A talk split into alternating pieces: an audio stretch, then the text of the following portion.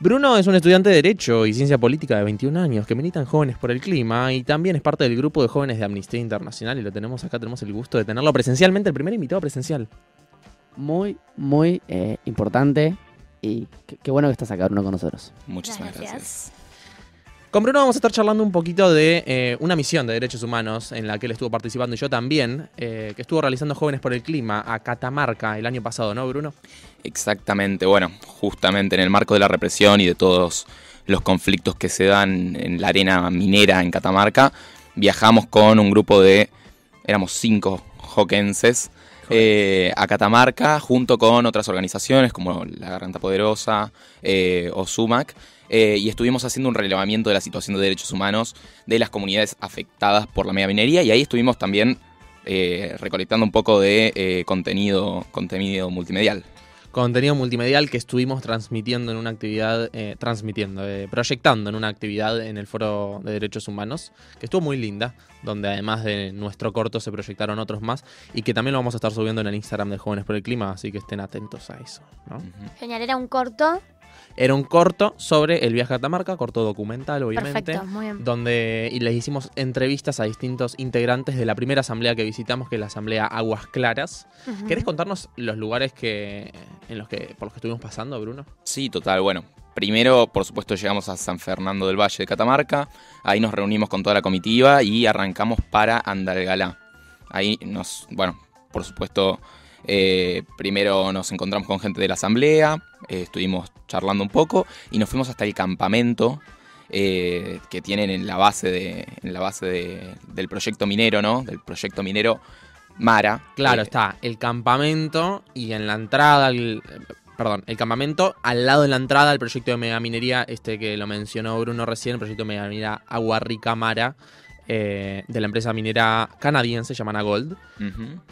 Eh, bueno, pero para hacerlo corto, fuimos primero a Andalgalá, después pasamos por eh, unas comunidades indígenas, la comunidad eh, de Peñas Negras y eh, de Laguna Blanca. Y por último nos fuimos a Antofagasta de la Sierra, donde está habiendo un proyecto productivo de la minera Livent, pero también de otras mineras, para la extracción de litio. Que bueno, eh, la minera Livent, Livent, como sé que se pronuncie, fue la que estuvo metida en una polémica el año pasado por su facturación de exportaciones de litio. Sí. Ahí, Bruno, se me viene como la pregunta de eh, qué vinculación hay como en la provincia entre el Estado, la minera, el Estado, la minera y la sociedad. ¿Viste estas cosas que, que por ahí uno ve eh, o, o le cuentan? Pero bueno, vos que estuviste ahí justo en el territorio viendo cómo funciona la dinámica en la sociedad. Nada, contanos un poco cómo es ahí esa dinámica. Bueno, la verdad que al llegar ya te das cuenta de que la minería es un tema omnipresente en la provincia. Vos vas caminando por la calle, te, te cruzas un, un camión del gobierno y dice Catamarca Minera. Te cruzas un cartel del gobierno y dice Catamarca Minera. Es el eslogan de la provincia y, y se ve como es un tema que es bastante sensible. Eh, de hecho, nos hablaron bastante de, de la grieta minera que se forma. Y eh, un poco de eso. les cuento un poco. Dale. Bueno, eh, Pobrecito. a grandes rasgos podemos decir que la economía catamarqueña se sostiene en base a la minería. Lo que nos comentaban es que el 50% de eh, la población productiva eh, trabaja en el Estado y alrededor del otro 50% trabaja en las mineras. Entonces, la minera sostiene al Estado y el Estado eh, termina, bueno, sucumbiendo ante el peso de esta fuerza económica que realmente es enorme en la provincia. Claro, y termina laburando también un poco para la minera, si se quiere, ¿no? Como que las fuerzas de seguridad están en, para la minera, para que la minera pueda trabajar tranquilamente. De hecho, cuando nosotros viajamos tenemos ahí una breve anécdota que cuando nos estábamos yendo de justamente este campamento en Choya, Andalgalá, nos frenó un puesto de la policía y nos querían pedir los DNIs a todos. No nos querían- Policías de civil que nos identificaron, que no respetaron ningún tipo de protocolo y nos detuvieron, nos tuvieron ahí detenidos como cuánto, media hora. Ay, Sí, sí, un Más. lindo tiempo. Tipo, yo me asusté un poco, dije, ¿qué Sí, yo también me asusté Por- por bastante. suerte teníamos abogadas que nos estaban acompañando que supieron defender nuestros derechos y nos pudimos ir tranquilamente. Pero si no, yo le doy todo, tomá. Sí, sí, totalmente. Sí, dio- dio un poquito de miedo. Y dio un poco de perspectiva, ¿no? De cómo. De la magnitud de, de lo que implica la minería y lo que implica la represión estatal en torno a esta problemática, ¿no? Lo que, lo que pudimos observar, sobre todo en Andalgalá, que es un caso paradigmático de la represión policial por la, por la minería. eh, fue, fue esto, nada, nos contaban cómo cada 15 días cuando hay cambio de personal eh, los matan con, con, la represión y los, eh, los agarran a balazos de goma, con gases lacrimógenos, eh, le pegan a gente Sí, no sé, si, no sé si mataron a alguien, me no, no, no, que no. no, no, los matan figurativamente, figurativamente, no, literalmente. figurativamente, por las dudas. Pero no, pero es fuerte represión y además, eh, por lo general, los llevan, los detienen en condiciones paupérrimas. Sí. Y en términos muy amplios, ¿cuál, ¿cuál es la problemática que es como más acuciante para las comunidades? ¿Qué es lo que está más presente ahí? Que decís, este problema es lo que más identifica. Es que, mira, ahí yo creo que, que es una cuestión de cosmovisiones, ¿no? Que nosotros, por supuesto, al estar hablando desde acá, desde Capital, o, o, bueno, estar en otro, en otro lugar, capaz no entendemos la, la relevancia que tiene la Exacto. montaña, que tiene el medio, el medio natural para las comunidades que habitan ahí desde hace cientos, cientos y cientos de años y que, está- que han estado sujetas a una explotación y a una marginalización que eh, es bastante intensa. Entonces, eh, por un lado, bueno, eh, eso, un reclamo en sí en torno a la conservación del ambiente porque es su tierra ancestral, porque es importante conservarla, pero por otro lado también eh, la preservación de la salud. Justamente en el caso de Andalgalá, bueno, eh, la minera esta Mara, eh, el proyecto Mara está localizado donde, donde supo ser bajo de la lumbrera, que es también otro caso testigo de la contaminación ambiental y los efectos que tiene sobre las poblaciones, ¿no? Ahí Claro. eh, me comentaba alguien la otra vez que aumentaron exponencialmente los casos de cáncer entre las la población. Hace poco también, eh, con una escombrera que pusieron en la naciente del río Choya, se envenenó eh, toda una escuela de niños y tuvieron que terminar en el hospital internados, eh, muchos de ellos, empezó a enfermar toda la comunidad. Entonces, hay un problema de salud pública que es muy importante y eh, viste cómo es, los problemas ambientales nunca son ambientales puros, son Total. problemas que se intersectan con cuestiones sociales, con cuestiones culturales, con cuestiones económicas. Eh, y bueno, y justamente en Catamarca se puede observar todo eso, cómo la cuestión ambiental termina impactando en todos los ámbitos de la vida pública y privada de las personas. Exacto, acá, los derechos humanos. Sí, un lugar donde además hay un tema que es que la minería se plantea en, en muchos de estos, por lo general, pueblos o ciudades pequeñas, donde la minería aparece y parece ser lo único que genera empleo en el pueblo. Entonces, cuando es lo único que hay, o cuando es eso, o capaz alguna actividad de, de ganadería que tiene que ver con eh, criar llamas o ovejas. Sí, la hacienda, la hacienda Sí. de llamas y eh, se vuelve medio complicado, ¿no? Porque viene una minera y dice, toma este empleo, de, toma este sueldo, toma este- estas condiciones que son en esos lugares buenas eh, para lo que hay y, y se vuelve muy complicado, ¿no? Y ahí también hay una cosa que me parece interesante discutir y que también Martu te preguntó un poco, que tiene que ver con todas las comunidades en su conjunto, la totalidad de las comunidades se oponen siempre a la megaminería. No, por supuesto que no. Bueno, justamente ahí está la cuestión de la grieta, minera. Eh, tenés, hay lugares donde tenés un 50% de la población que está a favor y un 50% de la población que está en contra. Escuchamos historias de familias que se, se pelearon completamente por... Que creo que el lugar donde se vio más claramente esto fue en Antofagasta Antofagasta. de la Sierra, que fue donde fuimos a ver justamente, eh, fuimos a una audiencia pública, estuvimos en una audiencia pública que hizo la minera, eh, Livent, eh, que es la que explota el litio, digamos, eh, ahí en esa localidad. Y nos encontramos con que la mayoría de la gente, por lo menos la que había, no estoy hablando, no, no, obviamente no hicimos un censo poblacional, no tenemos idea, pero de la gente que había ido a participar ahí, mucha gente hablaba en favor de la minería. En todo caso, lo que tenían eran quejas que nos resultaban curiosas, cuanto menos, porque eran le estaban pidiendo a la minera o exigiendo a la minera cosas que le deberían exigir al Estado, como por ejemplo, che, ustedes esta escuela no la construyeron, o che, esta ruta está medio rota, pero se estaban pidiendo a la minera. Entonces ahí hay como una confusión de Sí, roles sí. medio... Incluso todavía más impactante, por favor minera, construirnos un hospital de alta complejidad. O sea, Ay, Dios. una cuestión terrible en el lugar donde no está, el lugar que no está ocupando el Estado, el lugar que tendría que ocupar y, y encargarse de las cuestiones estas eh, terribles que, que, que acucian a la población, eh, a la población de, por ejemplo, Antofagasta de la Sierra, pero también muchos otros pueblos en Catamarca. Eh, bueno, el Estado se desentiende de eso y ahí las mineras aprovechan para meterse en el entramado social y sembrar eh, sembrar estas, estas eh, nada, estas obras de infraestructura, estas, estos accionares, que lo que terminan haciendo es dividir más todavía la población, una población que ya está bastante dividida y que, bueno, por un lado muchos se oponen fervientemente a la minería, pero por otro lado de algo tienen que vivir y eso es lo que termina siendo la minera, que es bastante perverso a mi parecer.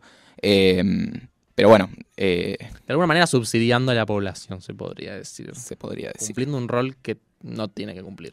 Claro, totalmente. Y ahí, em, Bruno, se me, se me ocurre como esto, más allá de la minera en, este en este juego de poner en, algún punto como la represión y, y, al mismo tiempo como dar beneficios o cosas para seducir también a la población y que se genere este marco de consenso. Vos veías que el, Estado ahí cómo actuaba también. ¿Generaba un espacio de diálogo? ¿No? ¿Solo represión? ¿Cómo, actuaba? Eh, a ver, la, estábamos hablando mucho de las mineras, pero justamente el rol del Estado no se puede soslayar acá. Lo que vimos fue eh, un accionar estatal que no tiende al respeto de los marcos eh, de los marcos legales establecidos internacionalmente sobre derechos humanos. Por ejemplo, teníamos a una secretaria de minería eh, que eh, la secretaria, la secretaria provincial de minería, de hecho, que no estaba enterada de que tenía que eh, ofrecerle a las comunidades indígenas constitucionalmente, ¿no? porque es un, es un derecho constitucional de, de, las, de las poblaciones indígenas por el convenio 169 de la OIT, la consulta previa, libre e informada previo a el, desarrollo de un proyecto productivo. Entonces lo que decía es, no, bueno, como esta comunidad no tiene, no tiene personería jurídica, nosotros nos fuimos, no les hablamos. Cuando en realidad es un deber del Estado el consultarle a sus poblaciones previo a, previo a un proyecto productivo de, estas, de esta escala. Sí, estamos hablando con Bruno Cirote, militante de Jóvenes por el Clima Argentina, gran compañero. Em, estamos en Nacional Rock 93.7 y nos pueden dejar sus mensajes al WhatsApp 11 39 39 88 88. Por supuesto. Por supuesto. Bueno, ahí también esto, em, les iba a preguntar como, bueno, ¿fueron ustedes? ¿Quién, más fue de la organización? ¿Cómo fue la organización de, este viaje? Cuéntanos un poco. Eh, no sé, Juaco, si querés contar vos, yo estoy monopolizando un poco la palabra, pero eh, no, yo cuento la entrevista es a vos, Bruno. Igual, vos sos nuestro invitado, te estoy dejando hablar. Porque Muchísimas gracias, me siento este el día de hoy. No, sí, eh, fuimos con compañeros de distintas, distintos focos eh, nacionales. Eh, una compañera de Mendoza, una compañera de Tucumán, eh, una compañera de Córdoba, eh, Bruno que es de La Plata, yo que soy de Buenos Aires y nadie más. y nadie más. Me estoy olvidando de alguien. No, no me estoy olvidando. No, de Jocan no. Eh, también fuimos con gente de otros lugares. Y esto que dice Bruno de la comitiva es porque no, fuimos, no fue solo Jóvenes por el Clima, también fue la Garganta Poderosa, fueron compañeros de Mendoza. Sí, de Sumac. Y de Sumek. Sumek, ¿no era? Sí. Sumek, ¿es de dónde es? De Mendoza. Es una ONG de derechos humanos de Mendoza.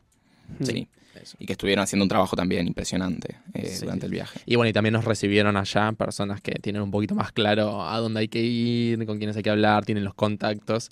Claro. Le mandamos un saludo a Eve, que no nos debe estar escuchando, pero Sí, a Eve, a Luquitas, a todos los que nos acompañaron, que eh, bueno, la verdad fue importantísimo su acompañamiento durante esto. Mm, y, ahí se me, se me ocurría también en función de esto, que me los imagino llegando al lugar en general las comunidades, ¿cómo los recibían? Porque vieron que en general cuando vienen muchas veces desde afuera, la gente, bueno, esto como les vienen a prometer cosas muchas veces, vienen desde un lugar eh, como medio, em, un, mesías que te viene a salvar y muchas veces las, eh, eh, las comunidades están cansadas de que vengan así, que... Entonces, ¿cómo, ¿cómo fue la recepción? ¿Cómo fue el vínculo? ¿Cómo fue eso? Cuéntenos un poco. Bueno, por supuesto, nosotros intentamos no ocupar ese rol de mesías salvadores de, Buenos Aires porque no es lo que fuimos a hacer tampoco. Fuimos a escuchar, a aprender, a entender lo que está sucediendo en esos territorios y desde una perspectiva local y desde una perspectiva territorial que siempre es eh, una de las cosas más ricas que se pueden hacer en los conflictos ambientales que están atravesados íntimamente por la cuestión territorial, ¿no? No podemos desentender, o sea, si, si estamos hablando de un conflicto ambiental, la cuestión territorial es esencial y es central. Eh, y la verdad que nos recibieron muy bien, eh, pudimos charlar un montón, pudimos aprender un montón, eh, nos contaron, bueno, con, lujo de detalles, muchas de las cosas que estaban viviendo que realmente eran terribles, muy fuertes. Sí, sí, nos recibieron muy bien, de todas maneras, obviamente, en todas las localidades, por lo general existen distintas asambleas que tienen distintas posturas, que les cae mejor o peor que se acerque gente de otros lugares a intercambiar con ellos y obviamente no, no vamos a hacer una generalización y decir Claro. las asambleas, eh, todo bien, no, no, no, qué sé yo, con las que estuvimos obviamente, sí. Cumplieron un rol muy importante que, que es comunicar. A ver, ustedes cuentan al principio de, de la entrevista que hicieron un documental y eso me parece que es clave porque un poco lo que hace Jóvenes por el Clima es llevar estas voces que lamentablemente no son escuchadas en todo el territorio nacional a que estén presentes en todo el territorio nacional y en este caso en el Foro Internacional de Derechos Humanos que contemplaba nada más y nada menos que 95 países miembros. Entonces ahí ese rol me parece que es súper significativo y que también cumple mucho con, con la militancia que tenemos desde Jóvenes por el Clima. Sí, no solo el foro, sino también a partir de nuestra plataforma en redes sociales, que Total. también lo vamos a estar compartiendo en, probablemente en esta semana En el, breve. el video que hicimos, que la verdad que está, quedó muy bueno y que deja un poco en claro lo que está pasando por lo menos en, en Andalgalá. Sí, y pone de manifiesto también algo que yo creo que es esencial. A ver, voy a decir algo personal, ¿no? Pero eh, yo estoy a favor de la minería, o sea, me parece que, que es una actividad que necesitamos si queremos llevar adelante una transición energética, pero eso no puede hacerse sin el respeto de los derechos humanos, eh, te diría irrestricto, porque hay marcos jurídicos internacionales que eh, hay que respetar. Por ejemplo, hay que respetar el acuerdo de Escazú, hay que respetar el derecho de las comunidades a participar, a tener una participación temprana en los procesos, eh, en los proyectos productivos que se, que se encaran en las distintas provincias en los distintos territorios. Hay que contemplar eh, el desarrollo local también que se tiene que formar y se tiene que fomentar a partir de, en, los lugares donde se extraen los, los materiales. Y también creo que algo esencial es, eh, bueno, hay, hay que por supuesto empezar a diversificar un poco más nuestra matriz exportadora, pero creo esencial también que eh, cambiemos el marco jurídico minero porque no puede ser que nos estemos quedando con un 3% de las regalías de lo declarado por las mineras que se exporta. Que O es de Menem, ¿no? Si no me equivoco, ese marco Sí. jurídico que quedó. eh, no estoy seguro, sé que el código de minería está vigente desde Hace, hace... hace bastante, muchísimo. pero sí que es de los 90. Em, sí, lo que a mí también se me ocurre es esto de cambiar un poco la, forma de acercarse a las comunidades del Estado, ¿no? Siempre esta cosa, y sobre todo más en, las provincias, que hasta muchas veces esto, la información no circula mucho, esto de nunca ir a través de trabajadores sociales, nunca el Estado desde el lugar de intentar generar un vínculo, siempre a través de la represión, sabiendo que eso nunca va a llevar a nada más que a que las comunidades se enojen más, a que no haya canales de diálogo, porque justamente, y bueno, esto, como pensar el, el rol del Estado ahí como ese enganche, ¿no?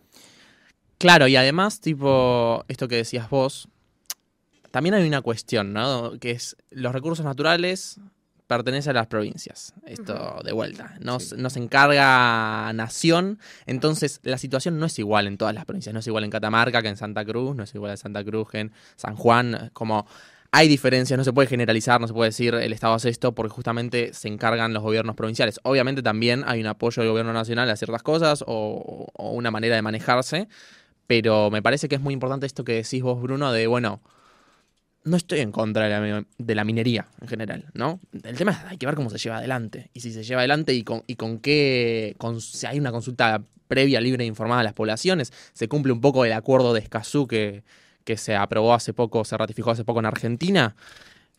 Sí, eso y también hay controles estrictos de eh, viabilidad ambiental. hay correcta del Estado, Exactamente. claro.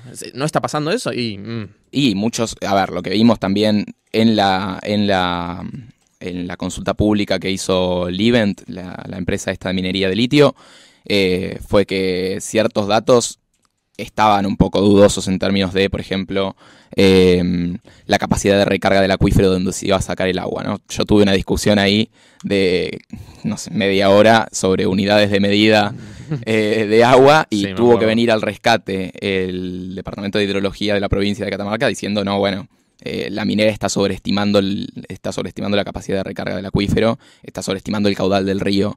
Claro, eh, están como- sacando el agua. Entonces, eh, hay, hay cosas muy dudosas que eh, yo creo que es esencial que también tengamos en cuenta esto. con- hacer minería, pero teniendo en cuenta los límites ecológicos eh, de, de- recarga de los acuíferos, que tengamos en cuenta los límites ecológicos de los sistemas donde se están llevando adelante, porque son sistemas frágiles. Sabemos que los humedales altoandinos son esenciales y son ecosistemas muy frágiles, entonces tenemos que cuidarlos.